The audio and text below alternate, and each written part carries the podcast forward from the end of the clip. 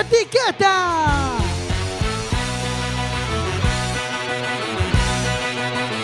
Quack FM, tu radio comunitaria. Radio Comunitaria 103.4, estás escuchando sin etiquetas.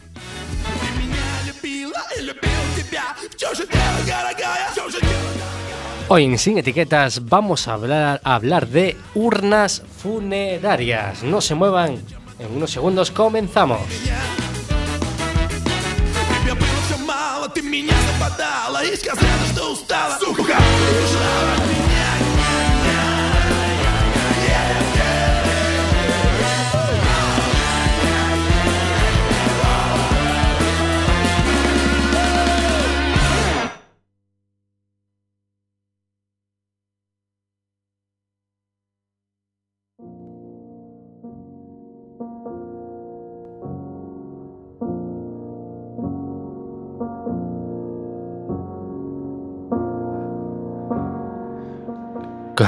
como nos deleita Chopin, ¿no? Bardanca. que lo descubrimos hace un momento, que este nocturno es de Chopin, esta, esta marcha funeraria. Eh, estamos en la 103.4 de A Coruña y hoy esto es sin etiquetas y vamos a hablar hoy de urnas funerarias. Pero antes de nada vamos a presentar al equipo, como no podía ser de otra forma, y está con nosotros Alejandro Bardanca. Hola, que tal? Boa noite. Bueno, este tema tabú da morte, da, das furnas, etc. Eh, creo que pode ser apaixonante, eu non teño nin idea do que, do que me dices falar. Eh, Antonio Pedroz. Muy buenas noches, muy buenas noches. Jorge Graña. Muy buenas noches. Y ten, como invitados para hablar de urnas fúnebres tenemos a Quique. Hola, buenas noches. Eh, sube un poquillo el volumen. Eh, y Carlos. Hola, buenas noches. Y bueno, eh, son de urnas funerarias Horizonte, ¿no? Afirmativo, somos de Urnas Horizonte, eh, estamos recién eh, salidos al, al, mercado, por así decirlo. Eh, por ahora solamente nos pueden encontrar en Facebook, pero pronto, pronto, muy, muy prontito tendremos página web. Eh, antes de nada, recordar a nuestros oyentes que pueden contactarnos a través del teléfono directo a CUAC, que es el 881-012232, o a través de nuestra página de Facebook, o bien escribiendo en el chat interno que tiene cuacfm.org. Eh, bueno, antes de nada, cabría preguntarles... Eh, ¿Qué, ¿Qué, tipo de producto vendéis? Porque, o sea, el, ten, el término urna funeraria, o sea, ¿hay varios tipos o cómo es el...? Sí, sí, a ver, eh, en urnas funerarias en el mercado hay una variedad, bueno, pues eh, inmensa de todo tipo de, de, productos, desde todo tipo de materiales, eh, urnas reciclables, eh, de diseño, mmm, bueno, mmm, te puedes perder ahí en el, en el número y, y, formas, materiales eh, de lo que, lo que puedes encontrar. Hasta, hasta las he visto con el busto del fallecido. no, te, no te digo más. Y exactamente qué, tipo de urna vendéis vosotros. Nosotros eh, nos basamos en, la procedencia artesanal del, del, producto, ¿vale? En este momento tenemos urnas en piedra, tanto en mármol como ónice, como en mármol negro pero bueno, ya antes de empezar estamos contemplando la posibilidad de incorporar otros materiales eh, como porcelana y madera, pero siempre con un origen artesanal. En, de momento las que tenemos en, piedra son productos, eh, como digo, artesanales y eh, las de Onyx, pues muy poco habitual, son piedras semipreciosas. ¿Y cómo se os ocurre este tipo de negocio? En algún momento tomasteis la decisión ¿no? de empezar, pero ¿cómo se os ocurre? ¿Cómo nace esta empresa? Bueno, en realidad eh, estas, esta, las urnas que comercializamos en este momento tienen su origen en México y Quique, eh, mi socio, uno de los socios, somos tres, eh, tenemos otro socio en México, vivió allí y, y f- y, bueno, conocía el, el producto y, y, bueno, me lo comentó a mí, pero que igual comenté el mejor como... Sí. Bueno, la ¿Cuál idea, la idea original es de, es de nuestro compañero Wolf, eh, eh, que es mexicano, aunque bueno, se llama Wolf de, de Wolfgang.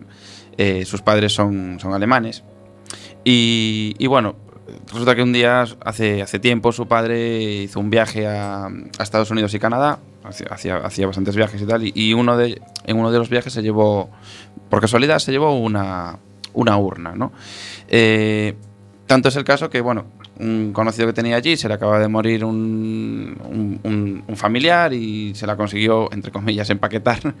Eh, le encantó la urna y demás. O sea, se bien sabido que los, los, eh, los, los ingleses, los estadounidenses, canadienses, sobre todo, eh, son más de incinerar que, que de, enterrar. que de ¿no? enterrar.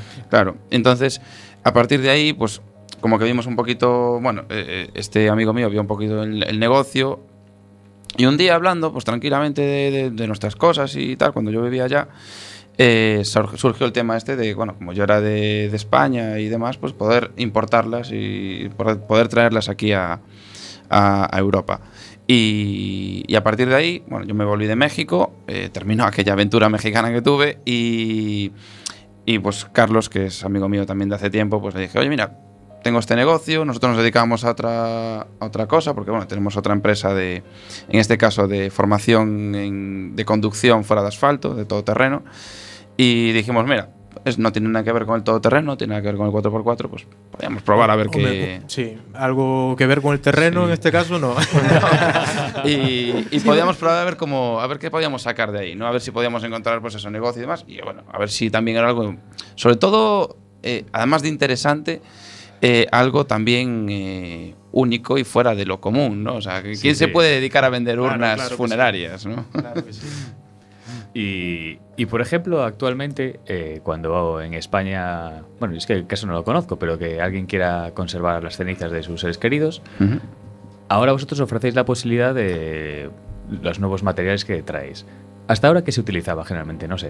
Eh, Eh, a ver, hay, hay un montón de, de tipos, como comentaba antes, desde madera, cartón, em, cerámica, eh, las hay en, en piedra, pero mm, había mármol, granito, las hay en acero, en aluminio.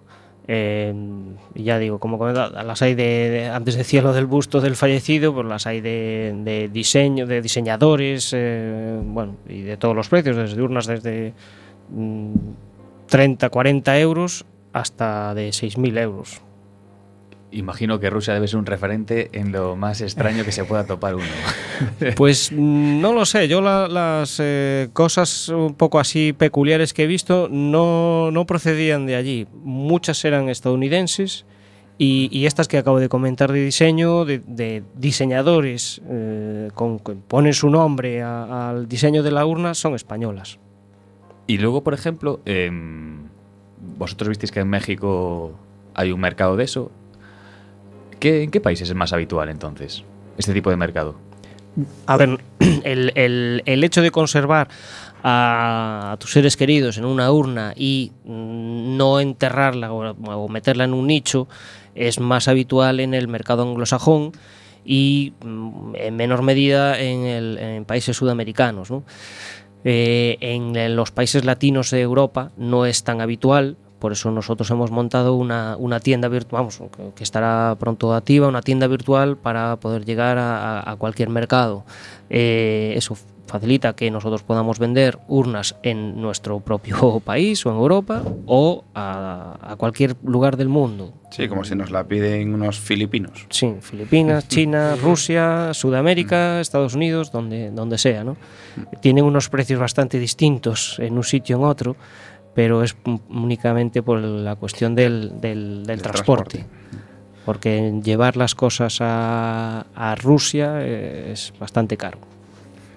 Y- No sé por qué, pero es bastante Eh, caro. Sois el intermediario, es decir, eh, ¿sabéis quién fabrica esas...? Sí, claro, claro. Nosotros eh, incluimos en la caja un certificado de ar- de ar- de- de- del artesano eh, con su nombre que ha fabricado esa, esa urna de, de piedra.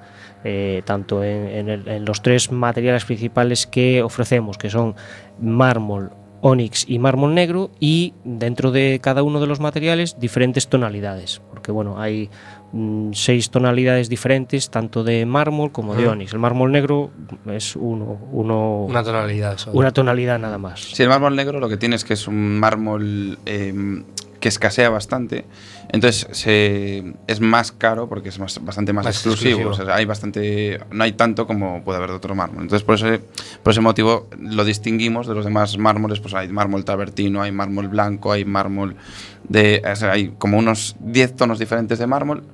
Y después tenemos el mármol negro, que es completamente diferente porque ya directamente en la fábrica ya dicen que, que nos, nos dijeron que esto completa, es, es otro tipo de material, por así Bueno, decirlo. yo, yo entiendo que entre tanto materiales que habéis mencionado, también hay, vamos, una, una cantidad de diseños, ¿no? Entonces, si un cliente quisiera o estuviese interesado, ¿no? En vuestras urnas, eh, sería casi estilo catálogo, prácticamente. Bueno, nosotros tenemos un catálogo, ¿vale? Donde tenemos siete modelos, por decirlo, eh, estándar. Es decir, te puedes ceñir perfectamente, exactamente al catálogo, entonces te va a mandar una exactamente igual a la que tenemos, pues modelo 2, modelo 4, la que quieras.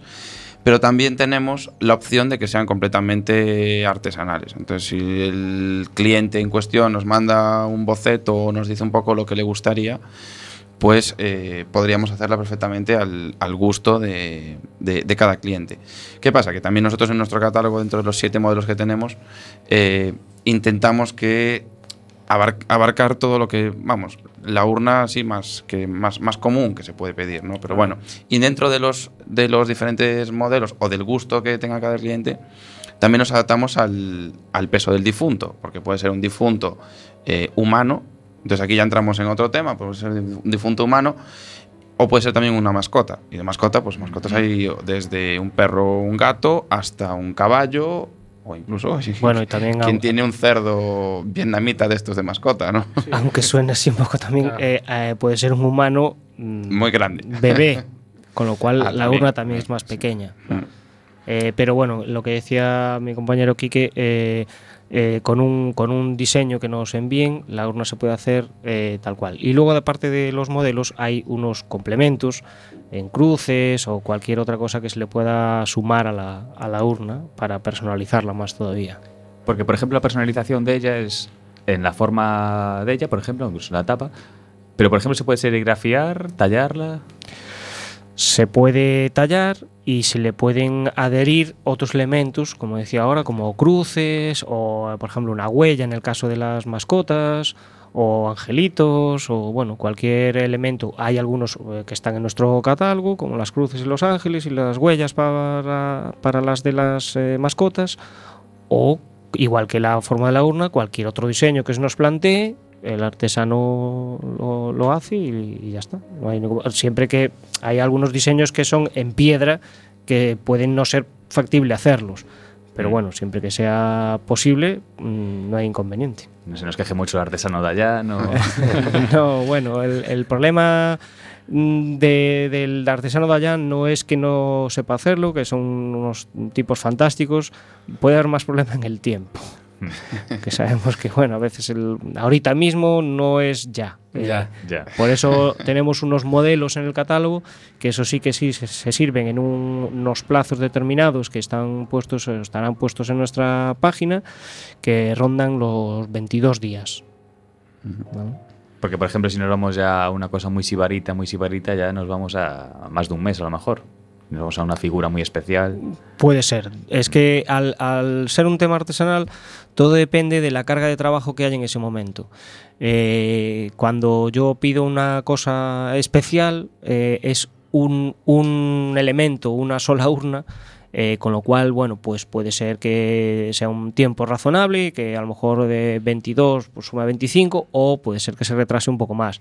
Y claro, como es un, momento en el que mm, tampoco puedes esperar mucho, eh, aunque estos son, son las urnas de piedra, eh, no, no metes las cenizas directamente. O sea, están diseñadas para llevar una bolsa de cenizas dentro.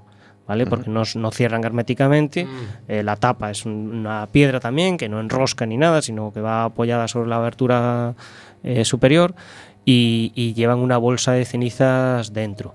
Eh, también cuando tú puedes ir a, a la funeraria y mm, te dan las cenizas de- del ser querido o en, o en, el- en las incineradoras de animales, que eh, bueno, pues ahora ya ahí van habiendo más, eh, creo que acaban de abrir una aquí en la zona de Coruña, eh, te dan la- las cenizas y puedes elegir una urna básica y luego con el tiempo comprar otra ya de, de un cierto, no sé cómo decirlo, otra categoría, si por decirlo de alguna forma, que sería pues las nuestras, ¿no? un producto mm, duradero eh, por los siglos de los siglos, porque la piedra, el onix y el mármol pues no tienen fin. Sí, un elemento decorativo más que... Claro, es un, eh, un- reúne varias, varias, cir- varias mm, circunstancias, ¿no? El elemento decorativo y el elemento también pues de durabilidad, porque no es lo mismo una urna, como decíamos antes, de cartón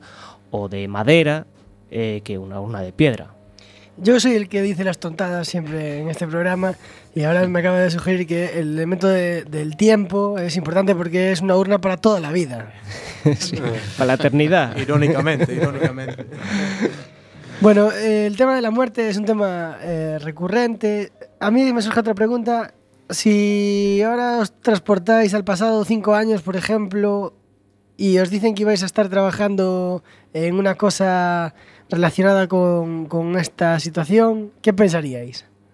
Bueno, yo, yo eh, hace ya bastante tiempo que, bueno, que soy autónomo, empresario, bueno, que, que busco formas de, de buscarme la vida. Y, y esto de la muerte siempre he visto que es un negocio que, que en la clientela no, no falta, ¿no? Pero bueno, si me, si me hubieran dicho... Yo, por ejemplo, no tengo prisa. Yo voy a ser un cliente de los que tarde. Bien, bien. No, no, yo no le meto prisa a nadie, pero clientes vamos a ser todos. Clientes Vayan pasando. potenciales lo somos todos. Tarde que temprano. sí. Pero si me lo hubieran dicho, evidentemente, mm, no me lo hubiera diría nada, ni de broma, vamos, no, no, no, no tenía para nada pensado en dedicarme nada que tuviera relación con esto. Y yo supongo que Kike tampoco. No, no, y, y igual. o sea, para hacernos, así, vamos a hacernos así una idea, en, en- ¿en qué precio podríamos encontrar las urnas? Mm, va- sí, vamos a ver, nosotros eh, el elemento, digamos, más eh, sencillo, ¿no? A partir de un, de un precio, eh, la circular en, en material en mármol, eh, rondaría los 220 euros eh, a, a precio de venta público masiva, eh, puesta en casa ya, ¿vale? A partir de ahí vamos aumentando el precio. Si la quieres en vez de mármol, que tiene varias tonalidades, te gusta el Onyx, ya estamos hablando de 250 euros. Y a partir de ahí subimos en, en cuanto al modelo. A- y Material, modelo, El etcétera, material, claro. sí. Como hemos dicho antes, el mármol negro es el más caro y el Onyx eh, pues es el, el intermedio, ¿no? Eh, y el mármol es el, el más económico. Eh, y luego también depende un poco los accesorios, si quieres ponerle accesorios, las crucecitas mayores, o, o claro. lo que sea. Claro, ¿qué Puede- pasa? Que tú la puedes combinar como, como quieras, ¿no? Es decir, tú quieres esa, la de 220 euros, eh, de mármol, de un color, porque colores hay un montón, hay infinidad de ellos, entonces realmente te puedes ajustar al precio, a la más económica, y un, y un diseño bastante bonito, aún siendo en mármol, que no, no, no tiene nada que, que, que envidiarle a las, a las otras. ¿Qué pasa? Que el Onyx es un. Es como no sé si se comentaba antes, Carlos, es una piedra, está considerada una piedra semipreciosa y es más, es así más traslúcido, ¿no? Es, realmente es una piedra, es una piedra bastante bonita de ver. Sí, es como si, como para que uno se haga la idea, el ámbar, que todo el mundo lo conoce, no está, no es tan, tan traslúcido el onix, pero bueno, eh, algo, algo parecido, ¿vale? Aunque lo hay en diferentes tonalidades, no tiene por qué ser amarillo, eh, puede ser en otras eh, tonalidades, lo que pasa que además es escaso el onix, entonces, bueno, pues de ahí un poquito que varía el precio, igual que comentábamos antes con el mármol negro, también es más escaso y por eso el precio un poco más elevado. Pero bueno, desde los 220 hasta pues bueno casi los 1000 que puede costar la más eh, cara con, con sus eh, adornos y, y todo esto en mármol negro, ¿no? la, la una más, eh, Más, con Más más, top, la con, más top. con más con más riberete, ¿no? Pero bueno, es que eso lo decía en el, en el, en el pueblo de mi padre diciendo cuanto más riberete, más cartete. O sea que eso Claro, tiene que ser así. Bueno, nos decía Pana que no tiene, no tiene prisa. eh, otro que no tiene prisa, y vamos a hacer un pequeñito descanso, no un descanso eterno, vamos a hacer un pequeñito descanso musical. Otro que no tiene prisa es Joaquín Sabina y nos canta eso de a mis 40 y 10.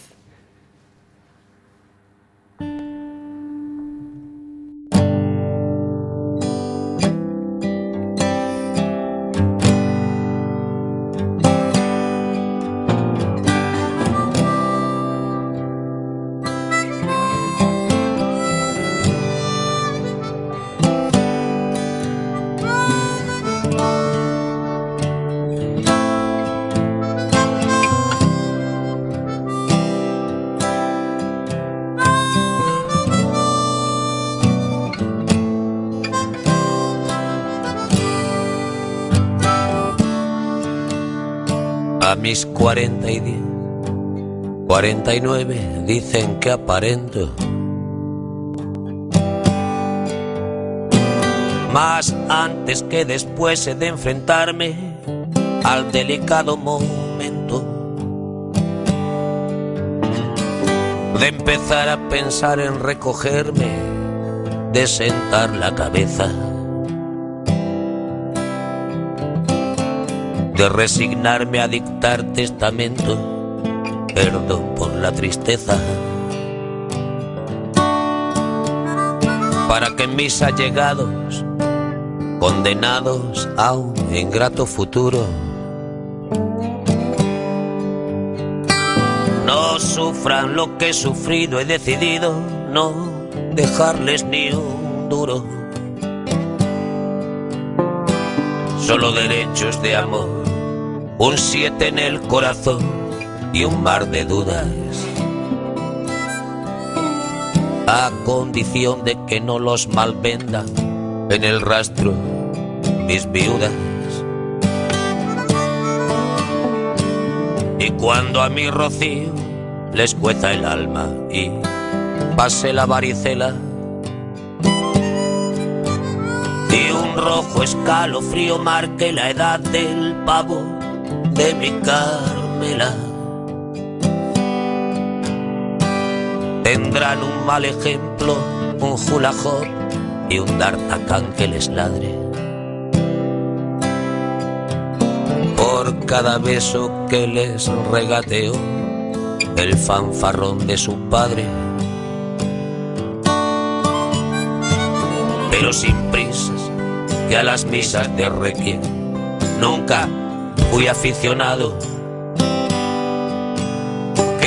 Traje de madera que estrenaré no está siquiera plantado. El cura que ha de darme la extrema unción no es todavía monaguillo que para ser comercial a esta canción le falta un buen estribillo. Volvemos aquí en Sin Etiquetas y ahora vamos con el deforme semanal. El deforme semanal. El gobierno en funciones concede una prórroga a ENCE, la papelera de Pontevedra, durante 60 años más. Perfecto, 60 años más de desierto verde de eucaliptos que destrozan la tierra. Y 60 años más de contaminación de ría. Galicia Calidades, no olviden. Fernández Díaz dice que ETA espera una coalición PSOE-Podemos como agua de mayo. Estarán atrincherados en las rocas esperando al gran pacto para asaltarnos con tanques y armas químicas. Cuidado. El ordenador de Bárcenas fue formateado 35 veces tras su salida del Partido Popular. 35 solo. Desde luego que hace falta limpiar muchas veces para borrar tanta mierda. En realidad, en informática, en informática con un formateo a bajo nivel ya, ya limpias casi todo. Soluciones informáticas peperas, Adrián. Pero han aplicado un método que se llama método Goodwitch, que es, bueno, eh, sin ponernos muy técnicos, requiere formatear 35 veces en 35 direcciones distintas y es casi imposible recuperar la información. Me quedo con el dato. ¿eh? Curiosamente, curiosamente dicen que tienen la conciencia bien tranquila. Ahí había porno fijo. Crean la primera colonia que promete adelgazar. Eso de toda la vida se llama sudor y lo puedes fabricar gratis. No, no, no, no. Es una colonia que provoca saciedad y por lo tanto comes menos. Pues nada, a perfumarse todos después del gimnasio. Pues resulta que según un estudio, una copa de vino equivale a una hora de gimnasio. Pues ya tenemos la panacea de la operación bikini. Una copita de vino y luego a echarse el perfume. Y vamos ya con la última noticia. Y resulta que es que un paciente ruso recién operado se escapa del hospital para ir a comprar una cerveza. Y bueno, pues entre montó un jaleo de la leche porque tenía pues eh, todo, todo lo que es el, el material postquirúrgico, ¿no? Eh, Las vendas, las gasas, eh, un poco de sangre incluso, ¿no? Y, y claro, eh, ante el escándalo, pues eh, las enfermeras llamaron porque no conseguían controlar al paciente y tuvo que intervenir la policía para negarle tal manjar. ¿Pero por qué? A ver si te explico. La cerveza es una fuente de aminoácidos y vitaminas del grupo B. ¿Qué cosa más sana podría haber, Adri?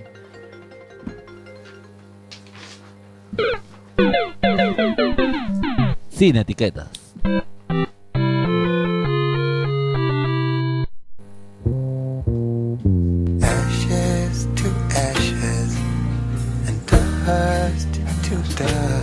Y bueno, ya que, que nos metemos en el negocio de, de las funerarias, en cierta manera, en- ¿tenéis pensado vender también lápidas, por ejemplo? Bueno, en un principio no, la verdad. Eh, no, porque eso. Mierda, justo estaba espere- buscando yo una lápida esta semana. ¿De Onix, de mármol o de mármol negro? Lo, lo- lo siento, pero no, no, no teníamos pensado. La verdad es que eso es- ya hay otras eh, empresas o hay bastante oferta sobre lápidas de, de todo tipo de tamaños y colores y, y no lo habíamos pensado. Seguramente sí que mm, es difícil conseguirlas en Onyx y si a lo mejor alguien nos hiciera el pedido, pues se podía tramitar, pero O en sea que lo, principio... que, lo que yo me imagino va a ser cómo traer la lápida. Claro. Claro, el problema, el problema es el transporte. Claro, vamos a ver. Eh, aquí la cuestión, an- antes me preguntabais sobre el precio y, y la verdad eh, creemos que tenemos unos precios muy competitivos teniendo en cuenta lo que hay en el mercado ahora mismo. Hombre, yo me imaginaba más, a ver. Claro, eh, pero bueno, hay oferta de, de, mm, otras páginas o otras tiendas que ofrecen eh, mm, urnas en piedra, normalmente en granito, en mármol. Y, y tenemos unos precios competitivos. Pero aún así tenemos que decir que eh, la mayor o una gran parte del precio se va en transporte. Son elementos pesados, eh, frágiles, y el transporte lleva un, porcentaje alto del, del precio, porque estas eh, urnas eh, nuestras, no siendo muy grandes, de unos 25, 20 centímetros más o menos, eh, por 25, mm, pesan entre 3,6 y 4 kilos y pico. Entonces, bueno, pues el transporte se lleva un- una parte importante del precio. En el caso de una lápida, pues bueno, pues oye, si te das puedes el capricho, pues nada, oye, la lápida de Onis la traemos, pero Y- no sé, no sé cuánto y- iba a costar. ¿Y no barajáis montar alguna empresa de transporte después de.? Pues que es lo que se Bueno, lleva, lo que, ¿no? lo que barajamos es lo que barajamos sí es en pedidos si tuviéramos algún pedido grande que ojalá que sí hay que ser optimistas eh, nosotros lo que sí que podríamos trabajar con navieras eh, traer directamente eh, contenedores qué pasa que claro eso te limita mucho a la venta aquí, ¿no? Es decir, a, a- a- a venta nacional. Nosotros lo que, lo que intentamos es vender de forma internacional. Es decir, Claro, que se, realmente que se nos- mueran los de fuera. claro, claro, los de- no, realmente un, un tra- un- un barco que traiga un contenedor no te soluciona nada si lo que quieres es mandar urnas a, vamos a poner el caso, a, a- a Rusia, Inglaterra Rusia. o a Noruega o a Rusia, ¿no? Y entonces, claro, Pero bueno, de- todos, todo es estudiable. Porque, No, bueno, no descartamos, Claro, no nada, descartamos pero bueno, de nada. momento vamos a ir paso a paso, Paso a y paso. a empezar a vender eh, estas runas. Ya digo que, que en un principio eh, eh, vamos a ofrecer este tipo de materiales, pero ya antes de arrancar eh, tenemos bueno, pues alguna conversación y alguna oferta para comercializar otros materiales eh, como cerámica. ¿no? Pero bueno, vamos. poco a Paso a paso, poco a poco, muerte a muerte, como diría el cholo, ¿no? En, en este caso vosotros empezáis en España, que es un país con no mucha tradición de esto de querer conservar a tus muertos, pero bueno, todo, todo puede verse, todo puede cambiar. Bueno, y además... pero los almacenamos ahí en cajas. Claro, no, conservarlos, Sí, sí, no, nuestra conservarlos caja, claro. conservamos, no digas eso. Lo que pasa que el, el hecho de la urna eh, siempre lo asociamos a tener la urna allí encima, de la, allí encima de la chimenea y todo eso, ¿no? Entonces, eh, es verdad que, que en el mundo latino-europeo eh, la costumbre es más, aunque, aunque la- el número de incineraciones en España ha aumentado mucho, porque bueno, ya no va habiendo espacio para, para tantos y la gente, la población es mayor y aunque vive más, pero también, bueno, pues... Y tengo van- entendido que es más económico la incineración. ah, Un nicho cuesta pasta. sí. Claro, y tú en un mismo nicho eh, puedes eh, enterrar a, a más de un ser querido También. o no querido, lo que, lo que sea, pero bueno, que puedes enterrar a más de una persona, ¿no? Entonces, debido a la falta de espacio y al tema económico, Bueno, y perdona que te corte. Y también debido a que ahora también se estila mucho el de donar los órganos y que después te, Claro. te incineren. Eso también está muy. bueno, pero aunque, pu- aunque dones los órganos te pueden enterrar Sí, pero- tal cual, ¿eh? que no se nota, pero que bueno. sí, pero- no quedas ahí chupado como un- Pero bueno, eh, además eso está muy bien. Yo soy donante de órganos y, y todo el mundo tiene que anotarse eso. Pero eh, yo creo que eh, efectivamente, como comentaba antes, el tema económico también in- influye y eh, mm, eh, la, la incineración va aumentando y en algún recipiente hay que depositar las cenizas. Vale, eh, puede ser un recipiente sencillo y económico eh, o puede ser algo mm, de más, más eh, bueno, como decíamos antes, más duradero o más bonito.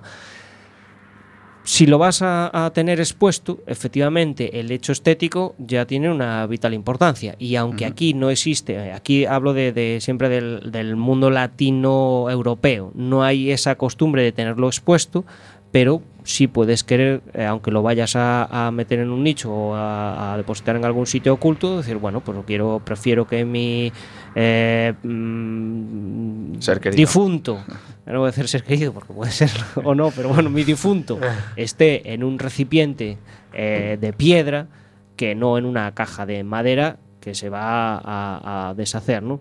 Eh, pero bueno, en todo caso, eh, mm, como comentaba antes, nosotros sí que, como es una tienda abierta a todo el mundo, eh, pensamos que mm, gran parte de nuestros clientes van a estar en el mundo anglosajón y quizás en Sudamérica. La, la contraposición a un recipiente bonito creo que nos la ofrecía la película Gran Lebowski cuando lo llevaban en una lata que creo que era de galletas y iban a un acantilado y, y lo arrojaban. Una escena que hemos traído hoy en Sin Etiquetas. Donnie era un buen jugador de bolos y un buen hombre. Era uno de los nuestros. Era un hombre que amaba el aire libre. Y los bolos. Como surfista exploró las playas del sur de California, desde La Joya a Leo Crío, pasando por Pismo. Murió. Murió como tantos otros jóvenes de su generación antes de tiempo. En tu sabiduría, Señor, te lo has llevado. Como tantos jóvenes prometedores en la flor de la vida. ¿En Keisan? ¿En Landog? ¿En la colina 364? Estos jóvenes entregaron sus vidas. Al igual que Donnie. Donnie amaba los bolos. Y así, Theodore dona el calabochos. De acuerdo con lo que estimamos que hubiera sido tu última voluntad. Entregamos tus restos mortales al seno del Océano Pacífico. Que tú amaste tanto. Descansa, dulce príncipe.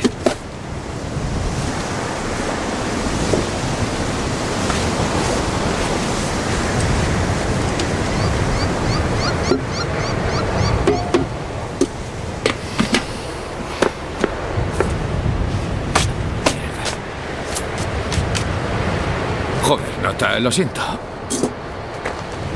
El puto viento. Maldita sea, Walter. Eres un puto gilipollas. Lo siento. Acabas convirtiendo todo en una parodia, tío. Lo siento, ha sido un accidente. ¿Qué era esa mierda del Vietnam? Lo ¿Qué, siento. qué cojones tiene que ver este asunto con el Vietnam? ¿De qué cojones estamos hablando? Ashes to ashes. Hay que tener cuidado. Hay que tener cuidado con qué hacemos con las cenizas, como nos demostraba el gran Lebowski. Eh, Bueno, pues eh, por eso aquí traigo, pues, para documentar formas ecológicas de descansar. ¿De qué hablo? Pues un dato importante, somos 7 mil millones de personas y si muere un 1% al año, son muchos cadáveres y pueden ser un problema de contaminación. Por ejemplo, el río Ganges, entre otros problemas de contaminación, también tiene el de la putrefacción de los cadáveres y las cenizas que arrojan a sus aguas, sobre todo los pobres. Estamos hablando de un problema de. No solo ya hablamos de cariño, estilismo, querer tener a, a un ser querido con nosotros, sino que además puede ser un problema de contaminación. Mm. Hay métodos de incineración más sostenibles. eh, un ejemplo es la, es la disolución. ¿no? Eh, digamos que el proceso de, de biodegradación del cuerpo eh, se produce mediante un proceso que es la hidrólisis alcalina. ¿no? Y bueno, hay un químico, un lúcido, que, que se llama Sullivan, ¿no? Sí, sí. Mm, mm, Y bueno, básicamente, pues eh, lo que hace es usar una disolución con una base alcalina eh, a alta presión y temperatura. Y lo que hace es acelerar la leche, ese proceso de hidrólisis alcalina natural. Y acaba reduciendo el cuerpo también a algo muy compacto, a unas cenizas eh, realmente, ¿no? Ah, vale. No, no lo Mm, conocía, mm, pero mm. acaban siendo cenizas igual, ¿no? Sí, sí, al final es ceniza todo. Vale, o sea que. Hay que guardarlo en algún sitio. ¿eh? urna, este sí, es el exacto. pensamiento Es lo que que- nos sí, sí, sí. interesa. Exacto, exacto. Pero también tenemos la desintegración, ¿no? Sí, ¿no, Pana? ¿Cómo es la desintegración? Bueno, la desintegración no es más que el ataúd se transforma en leña. Partimos de ahí. Y el cuerpo es expuesto a nitrógeno líquido. Esto hace que el cuerpo se vuelva quebradizo y con Como- la com- ¿Visteis Demolition Man? Sí, sí, sí, Sí. sí. Lo mismo. Eso. Bueno, y, y con esta con, con la combinación de una corta vibración muy especial, en un minuto el cuerpo cae desintegrado en pedazos, completamente. Muy pequeños, que también se podían ser almacenados. una urna. Que hay Si que no, haríamos una urna no, más yo grande también. habláis de ¿no? la desintegración, ¿no? Dije yo, joder, esto tendrá que ver algo con Hacienda o algo. A ver si va a ser el rayo de la muerte o algo de eso. Luego sí que tenéis, eh, hay otro tipo de, de entierro ecológico que ese sí que ya hace más competencia al tema de las cenizas. Sí, ese- Se trata de un huevo gigante de, de barro en el que se mete el cadáver. Tal cual, bueno, si uno se- igual lo corta en cachitos, eso ya no, no lo tengo ni idea. Omitamos. es, un, es un huevo donde dentro hay eh, semillas de árboles. Entonces eh, se entierra el huevo a una determinada profundidad y se- es muy, muy, muy probable que las semillas usen esa Sí, materia orgánica no, para... ese, ese ya lo Hacen de compost. pero- Hacen de compost. Sí, ese lo conocía, Exacto, hacen de pero compost. también las hay, esas son, Mm. también las hay en pequeño tamaño, eh, las urnas eh, de ese tipo, que son un, tema, un material biodegradable, eh, lo que hacen en estas es primero incinerarte y las cenizas se meten en esa cajita, esa cajita, sí, que también. tiene eh, una semilla o varias. Hay que cuidarlo, regarlo y tal, y, y bueno, con el Mira- tiempo y suerte, pues eh, nace un, un árbol. Mira que aquí en Galicia crece todo, o sea, malo será que, que, ¿sabes? Eh, de que conste que aunque fuera medio competencia, mm, nosotros no disponemos de ese producto, pero no me parece mala idea. Va a acabar creciendo personas del suelo como en la película Amanece que no es poco. Aquí que crece todo, como dices. Bueno, ahora vamos a hacer otra pequeña pausa musical y lo vamos a hacer en una canción homenaje a, a vuestra cuarta socia que no, no nombrasteis hasta ahora, pero que es muy necesaria para vuestro trabajo. Es un tema de Versuit, Versuit Vergarabat y se llama No seas parca.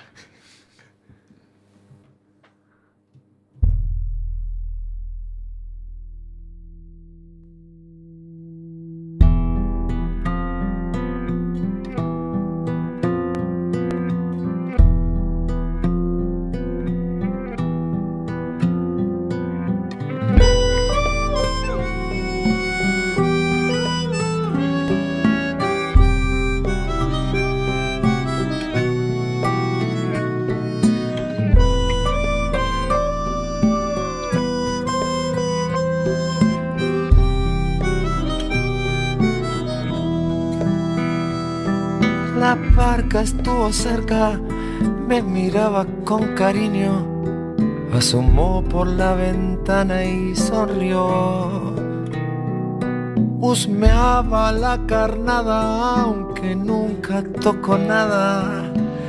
Después sin saludar se las tomó. Supongamos que la pesca no le pareció muy fresca o algún otro negocio la espantó. Pero cuando anda Greta va y te hace la vendetta, es que detesta al displicente vividor. ¿Por qué pintó un rumor oscuro por acá? Justo al lugar al que tanto deseaba llegar. Ella es mi infalible compañera en esta carrera que siempre nos toca perder.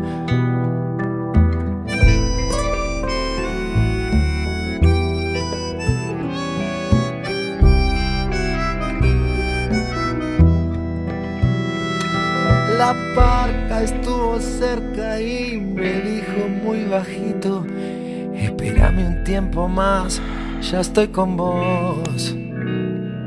Si bien pide presas viejas, hasta ella la bandeja, a veces la sorprende con horror. No reces pidiendo auxilio y bancate el mal delirio. Si este beso ponzoñoso te alcanzó. Volvemos nuevamente en Sin Etiquetas y ahora vamos con una sección un poco humorística. Vamos a meterle un... otra marcha y vamos a hablaros de los premios Darwin. Los premios Darwin eh, son unos premios que se conceden a las personas que han perdido capacidad de tener descendencia o han muerto, con lo cual no pueden seguir transmitiendo su descendencia, sus, gen- sus genes, y, y han muerto por una gilipollez que han hecho. Estos premios eh, son más o menos serios, es decir, está comprobado que las muertes han ocurrido y de esa manera. Y hemos hecho una pequeña selección de los que hemos considerado los mejores que vamos a pasar a contaros. Y además les vamos a pedir a nuestros invitados que por favor a cada uno de ellos pues que nos digan qué urna les recomendarían para... Claro, ¿qué para- tipo de estilismo eh, esta, esta persona genial, genial que pasa en la historia? ¿Qué, qué, qué estilismo se, se merece? Perfecto, bueno, aunque nuestro catálogo no es muy amplio, seguro que encontramos eh, alguna adecuada para ellos. Bueno, eh, vamos a empezar por un pakistaní que se llamaba Muhammad Niaz, que demostró no ser, bueno, no ser demasiado lúcido, no ser demasiado listo, al ofrecerse voluntario para ser revivido por un sacerdote. Entonces, eh, él, para, esa, para que la gente eh, viese ese milagro, debía ser degollado por el mismo sacerdote, ¿no? Algo que se hizo de buen grado y delante de cientos de personas. El problema, bueno, hubo un pequeño fallo técnico y es que los conjures, los conjuros posteriores del sacerdote no funcionaron. Y el sacerdote, bueno, pues fue detenido y Niaz pues murió desangrado. Bueno, a este vamos a darle nuestra urna por excelencia, nuestro modelo 7, la urna capilla, como tiene que ver con el sacerdote, pues la, la- la capilla. La En capilla, mármol aparte. negro. En mármol negro, que es lo más, sí, sí, sí, por supuesto. Aparte porque le, le sobran luces a- al hombre. El segundo es un. es- le llamaban el Yato Rocket Car. El caso de un hombre que logró hacerse con un cohete de combustible sólido de uso militar, que como impulsor de grandes aviones, y lo acopló a su coche en un desierto de Arizona. Hizo un gas monkey allí a su manera. Y en cuanto hizo contacto para arrancar, bueno, sé que el tipo se fue a una recta. Y en cuanto hizo contacto para arrancar, el coche salió propulsado y alcanzó los 560 kilómetros por hora. Y hizo un recorrido de 4 kilómetros, 2,3 de ellos en el aire impactando contra todos los cráteres y rocas. Se lo comió todo, macho. Y, y la, la coña es que cuando lo descubrieron, eh, tenían dudas de. Pensaban primero que era un accidente aéreo, porque claro, vieron un, un motor a reacción y dijeron, hostia, esto no es un coche, esto. Hasta que vieron un volante. Ahí. Yo le daría nuestro modelo cilindro que- por aquello del cohete eh, en un Onix eh, naranja eh, que parezca que va a toda mecha. y, sin- y sin tubo de escape. Vamos a ver, el mío es un poco más serio. En 1989, el francés Jacques Lefebvre le puso mucho esfuerzo a su receta para suicidarse. A ver, vamos a ver qué hizo este hombre. Los ingredientes: acantilado, soga, veneno, pistola y llamas. Solamente eso, ¿eh? ¿Qué hizo? Vamos a ver. Bebió veneno, se ató la soga alrededor del cuello y la ató a una roca. Se incendió la ropa. Saltó al alcantarillado y mientras caía se Acantilado. disparó. Sí, perdón, acantilado. y mientras caía, va el tío, se dispara en la cabeza. ¿Qué ocurre? Calculó mal. Rompió la soga del balazo, cayó en el mar, que apagó las llamas, por supuesto. Vomitó el veneno, lo rescataron y llevaron al hospital. ¿Qué le pasó a este hombre? Murió de hipotermia. Bueno, sin duda, sin duda este hombre es un poco animal, lo cual le vamos a dar el modelo primero que tenemos, el modelo bicherías, que es, un, es una urna totalmente redonda y con ella podría rodar y rodar, porque es lo que, Que le faltaba. daño, es lo que sí, le faltaba. Pues vamos a hablar de Larry Cortacésped Walters. Este es un californiano que, bueno, en julio de 1982 eh, le metió, se le acopló 45 globos meteorológicos llenos de helio eh, en su tractor de cortacésped, ¿no? Y bueno, se llevó unos sándwiches, unas cervezas y una pistola de balines por si tenía que disparar a los globos para descender para cuan- después de despegar, ¿no? Porque bueno, se pensó en su manera de bajar, ¿no? El tío ha pensado bastante, vale.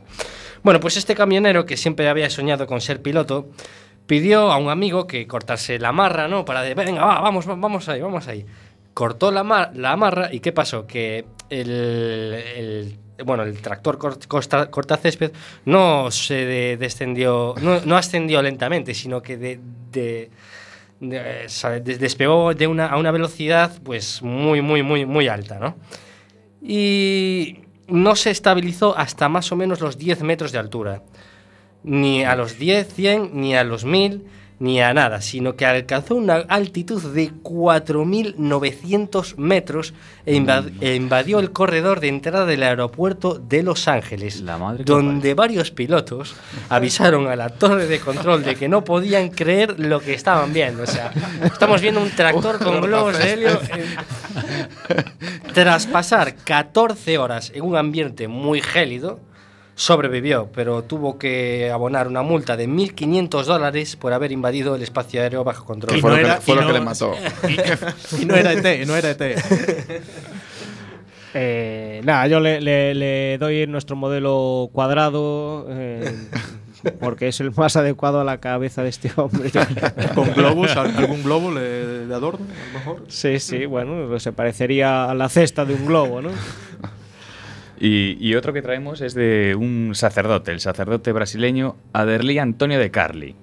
El tipo este yo creo que al ser sacerdote lo que quería era hablar con Dios y, y esto le ocurrió un 20 de abril cuando emprendió un vuelo igual que este con un vuelo con ayuda de globos inflados con helio y este fue- Mala idea, ¿vale? O Sí, sea, sí. chicos, mala idea. ¿eh? No Urnas sí, globos de helio no. Pues el tío partió de la ciudad de Paraná y apareció a mil kilómetros en el mar, metido en el mar, se fue mar adentro. El religioso pretendía volar sin ayuda de motor hasta un municipio en una ciudad interior del Paraguay para dar a conocer una protesta de unos camioneros, algo así. Quería darse a conocer y a buena fe que lo hizo. Eh, no obstante, los, los fuertes vientos que soplaban aquel día en la zona lo desviaron de su ruta y lo empujaron mar adentro. Telefoneó a los servicios de emergencia locales solicitando ayuda, cuando empezó a ver que ya no veía tierra, y pidiendo instrucciones para poder utilizar un dispositivo de localización GPS, porque si no por el teléfono no lo localizaban. Lo que pasa es que el tipo el GPS no lo sabía usar y al final no hubo manera de encontrarlo porque el mar es amplio y vasto. y allá se nos fue. El tipo lo encontraron, eh, creo que pasaron no sé cuántos, varios días y lo encontraron en una plataforma petrolífera. Caput. Bueno, yo, yo a este hombre le recomiendo, además de un curso de GPS, que también sé dónde los pueden dar, le recomiendo la urna que más me gusta de todas, no porque el- me gustó más sin duda el hombre del tractor, del tractor cortacésped, pero la que más me gusta de todas que es la trapezoide en Onyx eh, verde, porque, porque bueno, es una historia bastante curiosa y, y sin duda eh, es una urna que le va, vamos, Oye, pero el hombre del trator no sabemos qué hizo con la pistola. ¿No era para disparar a, La de Balini, a sí, los globos? Era para disparar a los globos para descender. Si es que en teoría eh, llegó a, volvió a llegar a tierra. O sea, Ah, bueno. no, no, no queda muy claro si el hombre está muerto o no. ¿no? O sea, Eh, no, el tipo sobrevivió y en este caso le concedieron un Darwin honorífico, es decir, eh, no perdió incluso sus pelotas y tal, o sea, pero dije, te la has ganado. O sea, a ver, lo que estaría bien Sí. saber cómo bajó de 4.900 metros a, claro, claro, tuvo al que suelo, no, no, disparar tuvo que disparar y al final aterrizó y ya fue así Pues como bajó. vámonos con otra. Perdona, espera un momento, porque a mí me gustaría. eh, no sé si tenéis departamento de desarrollo e investigación, pero creo que eh, si me asociáis como encargado del marketing, deberíais ponerle estos nombres a los modelos de vuestras urnas, como hacen en, en IKEA, con estos nombres tan difíciles de pronunciar. Yo creo que cualquiera de vuestras urnas se merece un cortacésped, Walt, Larry, cortacésped. Lo tendremos que pensar, sí, porque la verdad es que es curioso el, el caso. Como, como decía, vámonos con curiosas coincidencias, antes ya mencionadas. Estadounidense, pistolas. ¿No? Qué casualidad. Un estadounidense murió al dispararse con la pistola que tenía en su mesita de noche, ya que cuando sonó el despertador, cogió la pistola en vez del despertador. ¿Qué urna tenemos para este hombre? Bueno, a mí me pasa por las mañanas. ¿sabes? También me da ganas de pegarme un tiro. Eh, Carlos, personalizada, sin duda. Eh, sí, yo le, le haría una, Una personalizada. una propia para él, pero no sé. De madera. De madera, Que sí. parezca como la mesita, una cosa así. Justo, una mesilla, una Sí. mesilla de noche. Con, eh, con, una, con un LED que haga de, de lámpara. Sí, sí, Sería esa muy buena sería idea. muy ¿eh? buena, sí, Claro sí. que sí, ¿no?